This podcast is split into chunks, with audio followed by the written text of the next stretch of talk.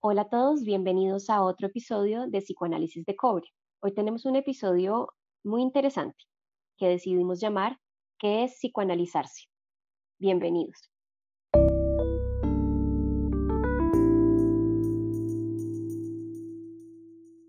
Hoy tenemos la participación de dos personas que ya les presentaremos, pero lo que tienen en común estas personas y también Julio y yo es que hemos tenido la experiencia de psicoanalizarnos.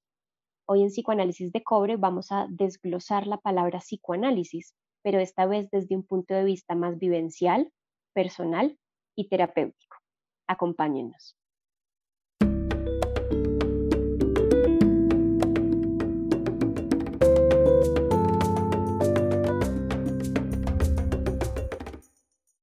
Hola, buenas noches. Eh, estamos con Valentina y con Sandra. ¿Cómo están? Hola, todo va bien. ¿Ustedes cómo están? Hola. Bueno, pues nada, eh, primero que todo, gracias por, por aceptar nuestra invitación. Eh, yo personalmente pienso que este es un tema del cual hay que hablar porque pues más allá de la intimidad y la confidencialidad, la, la experiencia de análisis es una experiencia que desde afuera, en mi opinión, se ve muy mitificada. Falta como en la cotidianidad como ver como cuál es la experiencia real de alguien que se, que se analiza. Entonces, pues yo quisiera empezar preguntándoles así, pues muy general, ustedes que se han analizado, ¿cómo ha sido su experiencia en análisis? De pronto, cuando haces esa pregunta, Julio, a mí se me ocurre si en ella misma de pronto hay alguna como idea, como de pronto en cómo ha sido la experiencia en términos como de valoración, ¿ya? Em, creo que entonces como fue la primera que se me ocurrió y atendiendo a lo que sería la regla fundamental, diré que para mí ha sido probablemente una de las mejores decisiones de mi vida. Siento que ha sido algo que me ha permitido muchas cosas. También pensaba en función de esa pregunta si de pronto como en la sensación que me genera. Y la sensación que me genera es de no voy de pronto a lograr encontrar como palabras que me permitan describir la experiencia como fuera de esa sensación de lo que me ha permitido y de la valoración que yo le he dado a ella. Entonces, sí, esa es como una idea inicial. Eh, mi proceso de psicoanálisis realmente fue muy corto.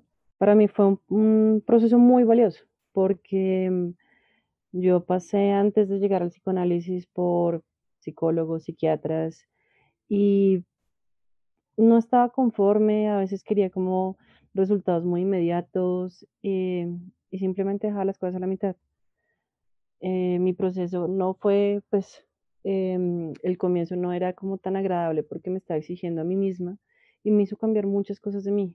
Me hizo entender también otras cosas de mí. Para mí fue fue una de las mejores decisiones. Difícil para alguien tan inconstante, pero funcionó.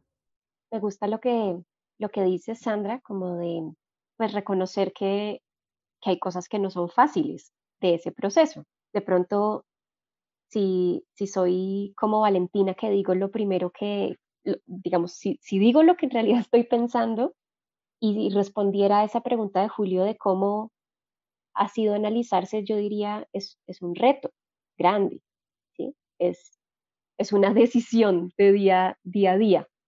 Em, pero quisiera preguntarles, ¿qué cosas le dirían a la gente, digamos, alguien que pueda estar pensando en buscar un analista, pero digamos, alguien que esté como explorando un poco las posibilidades de la terapia? Quisiera preguntarles, ¿qué cosas sí buscar en análisis y qué cosas no buscar? qué cosas se podrían encontrar en análisis y qué cosas definitivamente no. Yo creo que en primera eh, uno va a encontrar eh, un verdadero autodescubrimiento. Este es, es, un proceso para mí de los mejores. Claro, no se puede pedir que uno cambie la noche a la mañana, ni que tú uno termine a los tres meses porque simplemente ya es un proceso que toma tiempo. Es una cosa que, que si uno no termina de conocerse a uno mismo, entonces hay que ser paciente, que no buscar, bueno, aparte de eso de, que sea tan rápido, tan mágico, no va a ser fácil, no es sencillo y sinceramente el problema, si en algún momento alguien va, comienza y porque puede pasar, decide irse, el problema no va a ser el terapeuta, el problema es uno, que uno no tiene la paciencia suficiente para conocerse a sí mismo. De pronto diría que mm, estoy muy de acuerdo con lo que menciona Sandra y que no es un proceso em, tan sencillo, ¿no? Eh, creo que también lo, lo, decías, María José, y es como el reto que implica. Y, pensaba un poco, bueno, ¿por qué es ese reto, no? De pronto es un reto que viene justamente de que el lugar de autoconocimiento le implica a uno enfrentarse con uno mismo en compañía además de alguien más. Creo que ninguna de las dos cosas son sencillas, si le soy muy franca.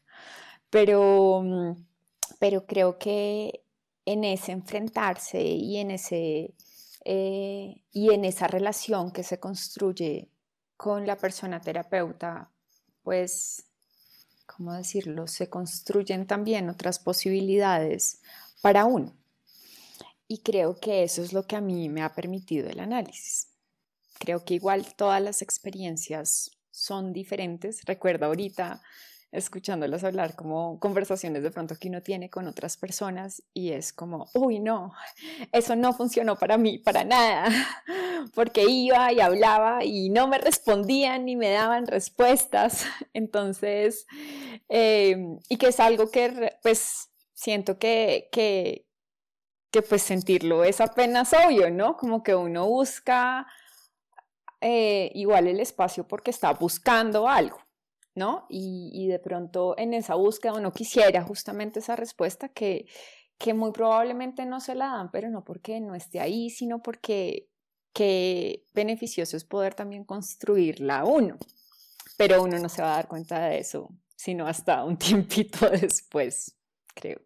Estoy pensando en así como impresión emocional que me da escucharlas y entiendo por qué lo dice, porque yo también he sido paciente, de que, de que puede dar la impresión de que el análisis es un trabajo difícil, ¿no? Y que pienso yo como, pues, que no esperar en un análisis? Lo que tú decías, Sandra, como algo mágico, una solución inmediata, pero también pienso una cosa, que yo también, pues, le he escuchado, pues, dicho, siendo psicólogo, en la carrera nos dicen también bastante como, pero entonces, ¿de qué vale tanto tiempo pagando y yendo allá y tiempo y uno no encontrar como un resultado? Sí, mejor dicho, ¿para qué gastar tanto tiempo y tanto esfuerzo para eventualmente, no sé, quizá de pronto encontrar algo? Pues obviamente no se trata como de, de publicidad, pero yo creo que, o sea, es, es, una duda legítima de una persona. Es como yo, porque primero voy a invertir tiempo, voy a invertir dinero, eh, si no tengo certeza ni garantías de que esto me va a servir. Pero de todas maneras, creo que veo que coincidieron en una cosa, y lo que decía María José, una decisión de vida, ¿no?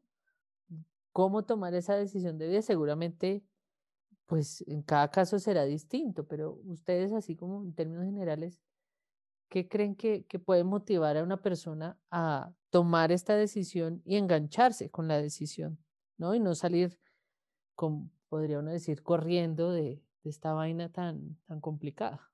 Pues Julio, a lo que te estabas diciendo, como primero, pues de lo de invertirle el tiempo y todo eso sin saber si realmente uno va a tener un resultado.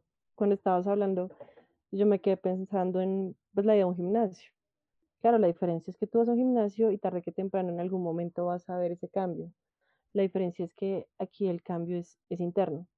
Y en algún momento, algo, algo que tú toda la vida hubieras estado haciendo de pronto mal. Tal vez no recibías unas, eh, unos comentarios de una manera más adecuada, sino simplemente estallabas en ira. En algún momento, después de estar en tu proceso, puede que te dé esa oportunidad, no sé, la vida, y te des cuenta como, uy, yo ya no reaccioné como antes. Esa sería como mi manera de, de dar fe que sí funciona.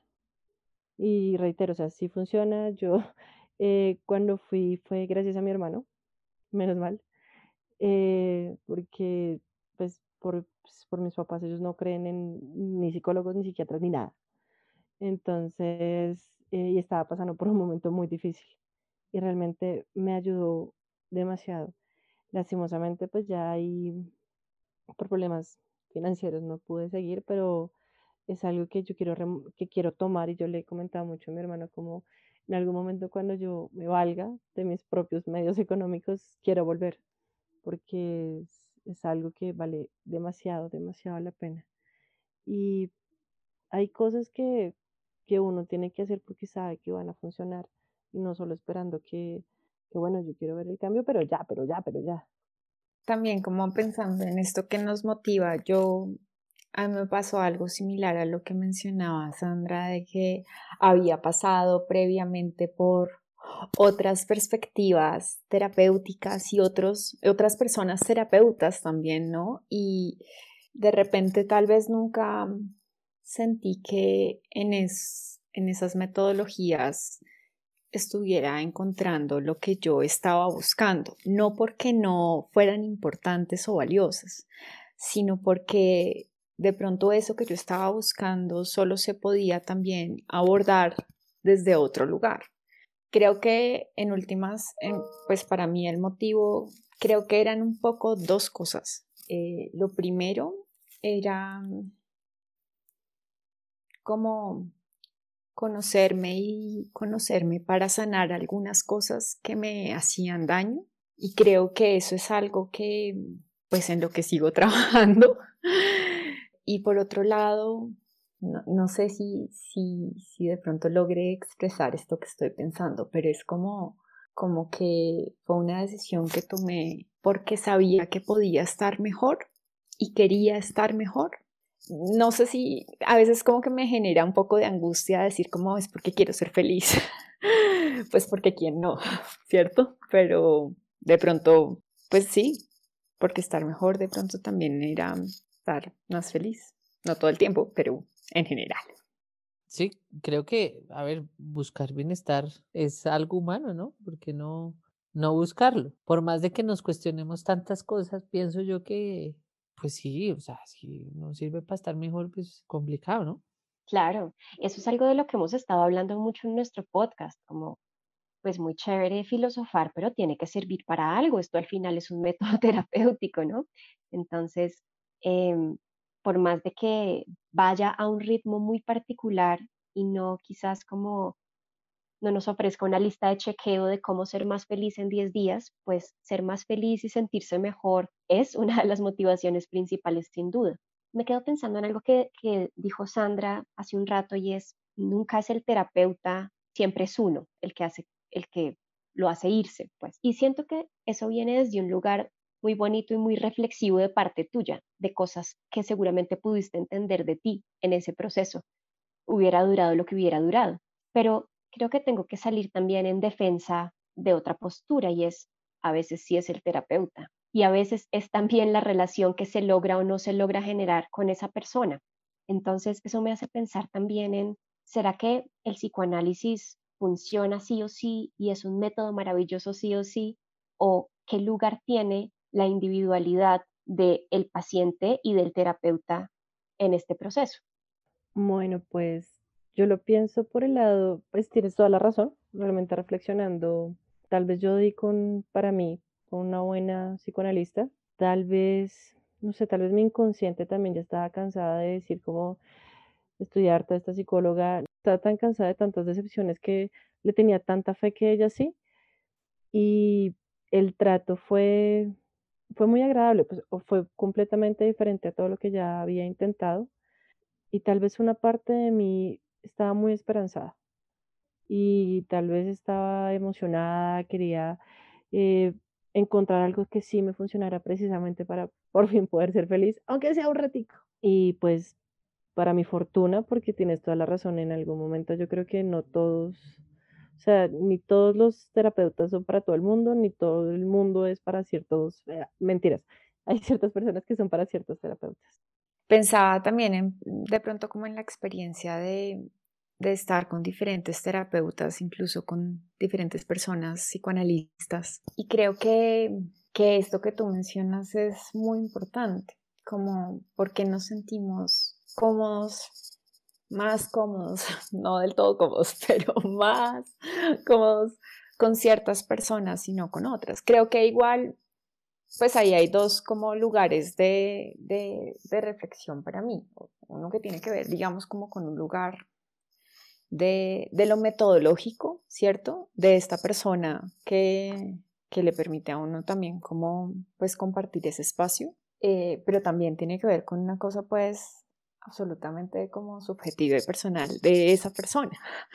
Eh, suena un poco como repetitivo, pero sí creo que, pues que uno no, pues no creo que nadie sea monedita de oro para, para encajar con toda la gente, entonces pues funciona un poco como la vida, ¿no?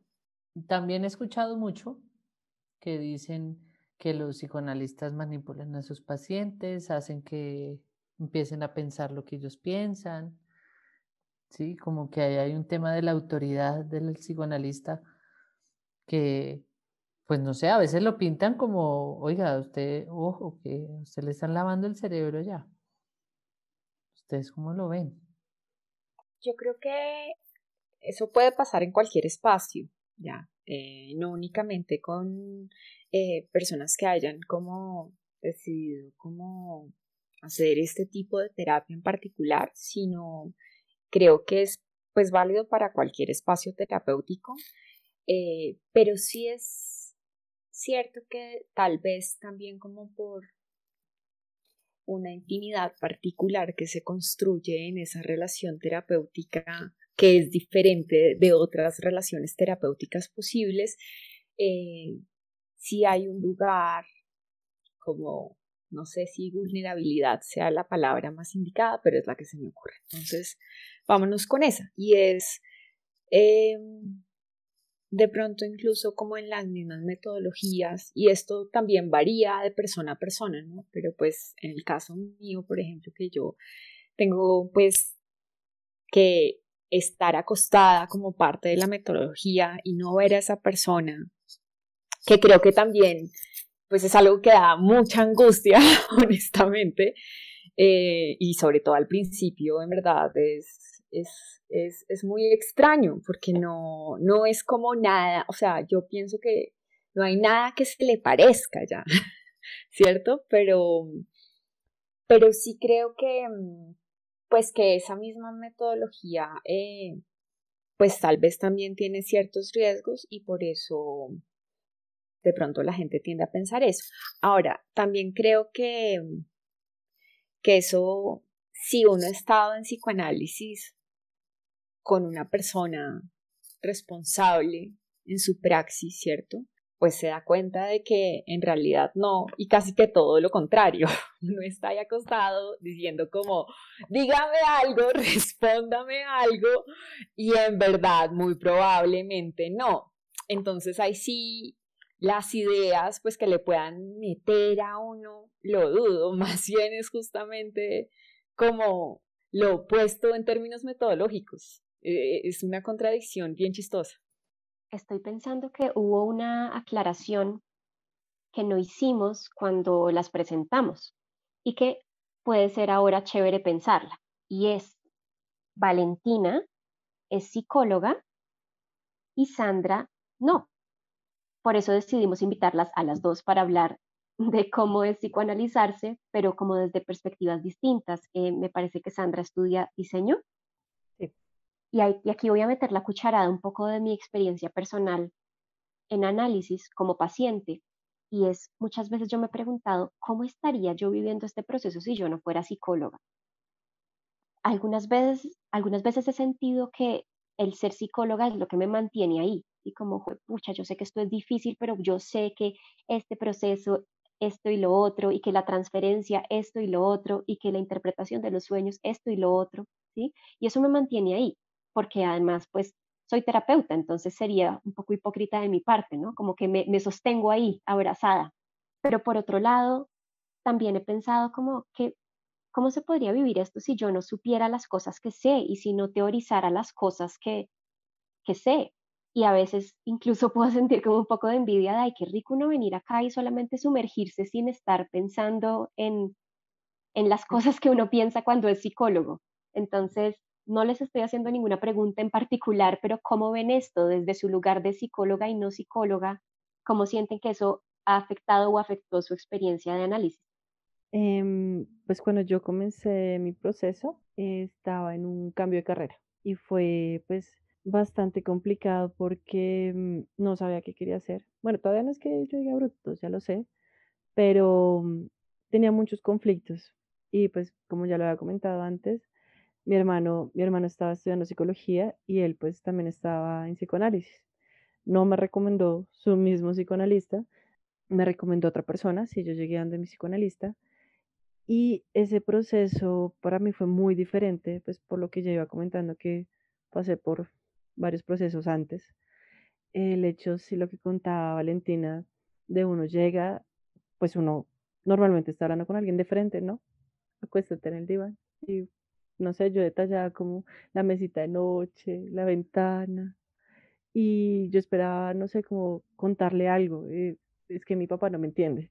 Esperaba que me dijera, pero, pero ¿qué es? Que algo, y no, me dejaba que yo hablara. Era muy complicado el comienzo. Y yo me acuerdo que yo llegaba las primeras ocasiones un poco frustrada y de mal, de mal genio, porque aparte era un poquito lejos. Y yo le decía a mi hermano, ve, pero es que ella no me habla, no me mira. Eh, se me hacía muy dramático. Evidentemente él entendía todo lo metodológico que tú estás comentando.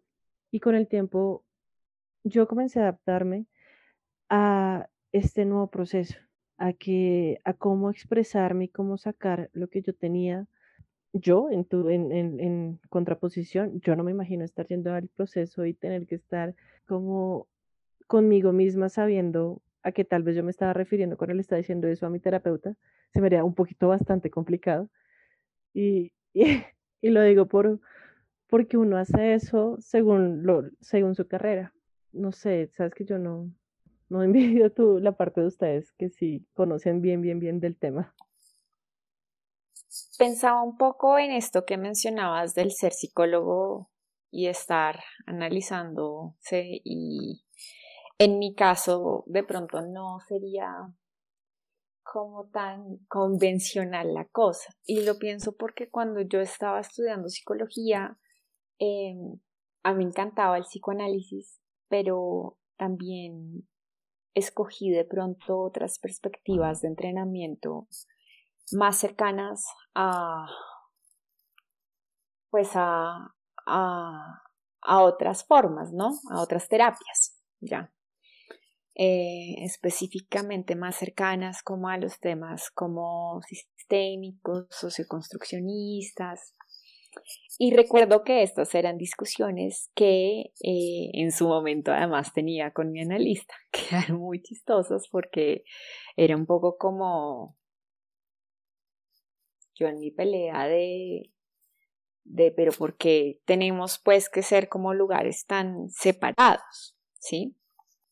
En lo metodológico lo, lo comprendo perfectamente, me parece que tiene todo el sentido, pero ya más como en lo teórico siento que de pronto eh, el psicoanálisis también se puede ver beneficiado, digamos, como de otras aperturas a otras a otras cosas, ¿no?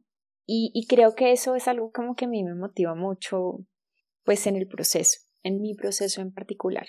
Ahora, no creo que cuando yo esté en proceso, pues realmente no, no, no me pasa tanto que, que de pronto estoy pensando como, no, ¿cómo voy a interpretar esto?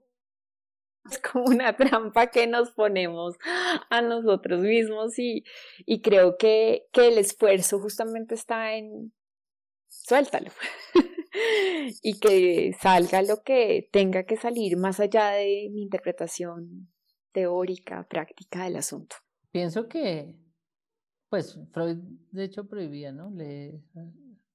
Psicoanálisis a sus pacientes. En mi caso es, es muy jodido, muy jodido. También como María José, eso apenas me dio hace mi analista un comentario teórico. Yo creo que se arrepiente.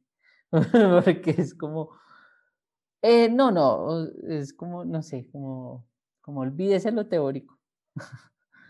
sí, y es, es muy difícil, pero bueno.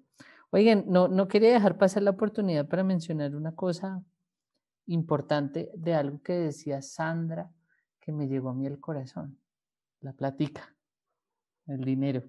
De hecho, psicoanálisis de cobre viene por, por una expresión que utilizó Freud, eh, diciendo como, oiga, esto hay que llevarlo a la gente, a las masas, ¿no? Y algún día soñó él en ese artículo el psicoanálisis iba a ser cubierto por, por el Estado, es decir, un servicio público. ¿No? ¿Ustedes qué piensan de eso? O sea, porque efectivamente, yo me acuerdo que un día en la página de, de, de, la, de una de las sociedades de psicoanálisis decía como, ¿qué no es el psicoanálisis? El psicoanálisis no es un tratamiento para gente con plata, exclusivamente. Y, digo, a ver, ¿Cuántas personas de realmente escasos recursos se pueden psicoanalizar? ¿Qué piensan ustedes de eso? Pues yo me acuerdo que con mi, primer, mi primera sesión, o no mentiras, creo que fue la primera semana de sesiones, yo volví un día a la casa y le dije a mi hermano, venga, si usted solo un psicoanálisis, un psicoanalista va a ganar muy bien, oiga, porque eso es muy caro. Yo creo que uno de mis conflictos era precisamente el precio y pues la constancia de estar pagando todos los días. en esos momentos no me acuerdo cuántas veces al día estaba yendo a, a psicoanálisis, pero muy triste. ¿Al día o a la semana? Tengo que hacer mi, mi, cuña psicoanalítica, la tengo aquí.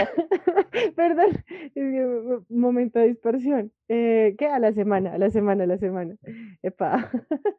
Sí, pues era, yo mismo también me decía, como es que esto es muy caro, yo no, no, no quiero ir, pero quiero ir, pero es que es muy caro. Triste, triste al final, a pesar de, fue más triste como dejar de ir que estar pagando lo que estaba pagando, lastimosamente, lastimosamente. Las veces que de pronto yo he como suspendido el análisis y creo que hablo de suspendido porque pues realmente nunca se ha acabado. Em, la gran mayoría de las veces, porque han sido también varias, em, pensé que era un tema económico. Pero quisiera explicar un poco ese pensé y es el psicoanálisis como proceso es costoso y en parte es costoso porque tiene que ver con ir a terapia varias veces a la semana. Tal vez quisiéramos al día, pero a la semana. Y eso realmente marca un incremento, digamos, sustancial en torno o pues como en comparación a otras, otras metodologías terapéuticas, ¿sí? Eh, pero pues si uno lo compara, digamos, con lo que pagaría en otros espacios en términos de tiempo y de lo que vale el tiempo, pues no siento yo que de hecho haya una diferencia tan tan sustancial. Ahora, cuando Julio mencionaba esto de la platica, yo también pensé como en una expresión que he escuchado mucho también y es que el psicoanálisis es elitista. Y a mí esa expresión me da mucha, mucha curiosidad y un poquito de risa porque el psicoanálisis per se no es elitista, sino como decía Julio, un poco todo lo contrario. Había una idea detrás de esto que fuera masivo, ¿no?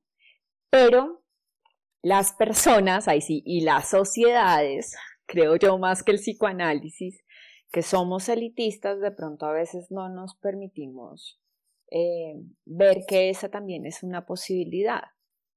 Otra cosa que quería eh, compartirles era cuando las personas, porque las, siempre hay una curiosidad sobre ese tema, ¿no? Como, pero tú cuánto pagas cuando vas al psicoanalista?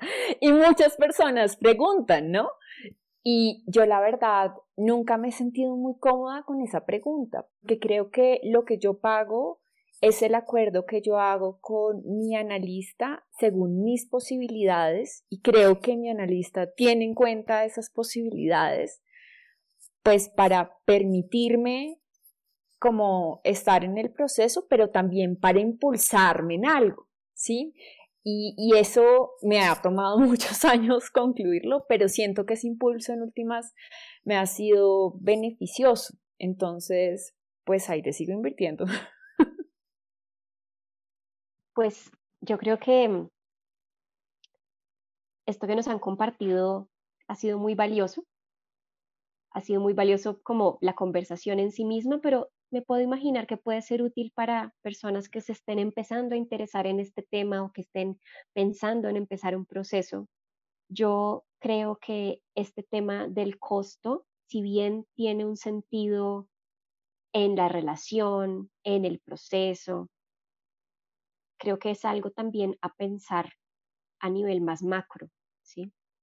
Creo que es real el psicoanálisis se ha convertido pues en un beneficio solo de unos pocos. Muy pocas personas pueden acceder a esto. Y pues bueno, mientras los podcasts sigan siendo no gratis porque la gente paga suscripción a, a las plataformas, pero más barato que un psicoanálisis, pues querremos estar Julio y yo hablando de estos temas. Por supuesto, no se puede psicoanalizar por podcast, pero generar preguntas y ponerlo en términos pues de que lo podamos entender con palabras sencillas, creo que seguirá siendo algo que nos motive mucho y ustedes han sido hoy parte de eso, entonces pues muchas gracias. No sé si Julio quieres preguntar algo más. No, yo comentar que me, me hizo pensar Valentina con los acuerdos sobre el analista, que yo al principio pensé que yo no iba a poder pagar un análisis. Y dije, pues qué carajo, o sea, cuando uno pierde la pena, dije como, ay, qué carajo, yo le voy a decir, yo me quiero analizar, tengo esto, ¿puedo o no? Algunos me dijeron que no, pero otros me dijeron que sí. Así que, o sea, no es universalmente caro. Eso depende también de las necesidades económicas del analista, pienso yo también. Así es. Creo también que hay analistas que tienen como dentro de su, como dentro de su horario una disponibilidad asignada para personas que, no pueden pagar una tarifa convencional. Ahora, ¿qué significa eso para cada cual? Pues ya habrá que ver, pero pues cuña para personas que de pronto estén buscando apoyo en este momento. No es un proceso psicoanalítico, pero creo que hay, hay universidades que tienen unos muy buenos procesos terapéuticos que son a costos no tan altos. Entonces, esa puede ser una de las opciones. Si alguien en realidad está queriendo iniciar un proceso, puede tener esta opción también. Bueno, pues nada, Valentina y Sandra, no les queremos quitar mucho tiempo más. De verdad, muchas gracias por estar con nosotros, compartir sus experiencias. Espero que se hayan pasado un buen rato. La verdad se pasó muy chévere. Muchas gracias a ustedes por invitarnos. Muy, muy agradable. Sí, mil, gracias. Muchas gracias por acompañarnos y nos escucharemos en una próxima ocasión.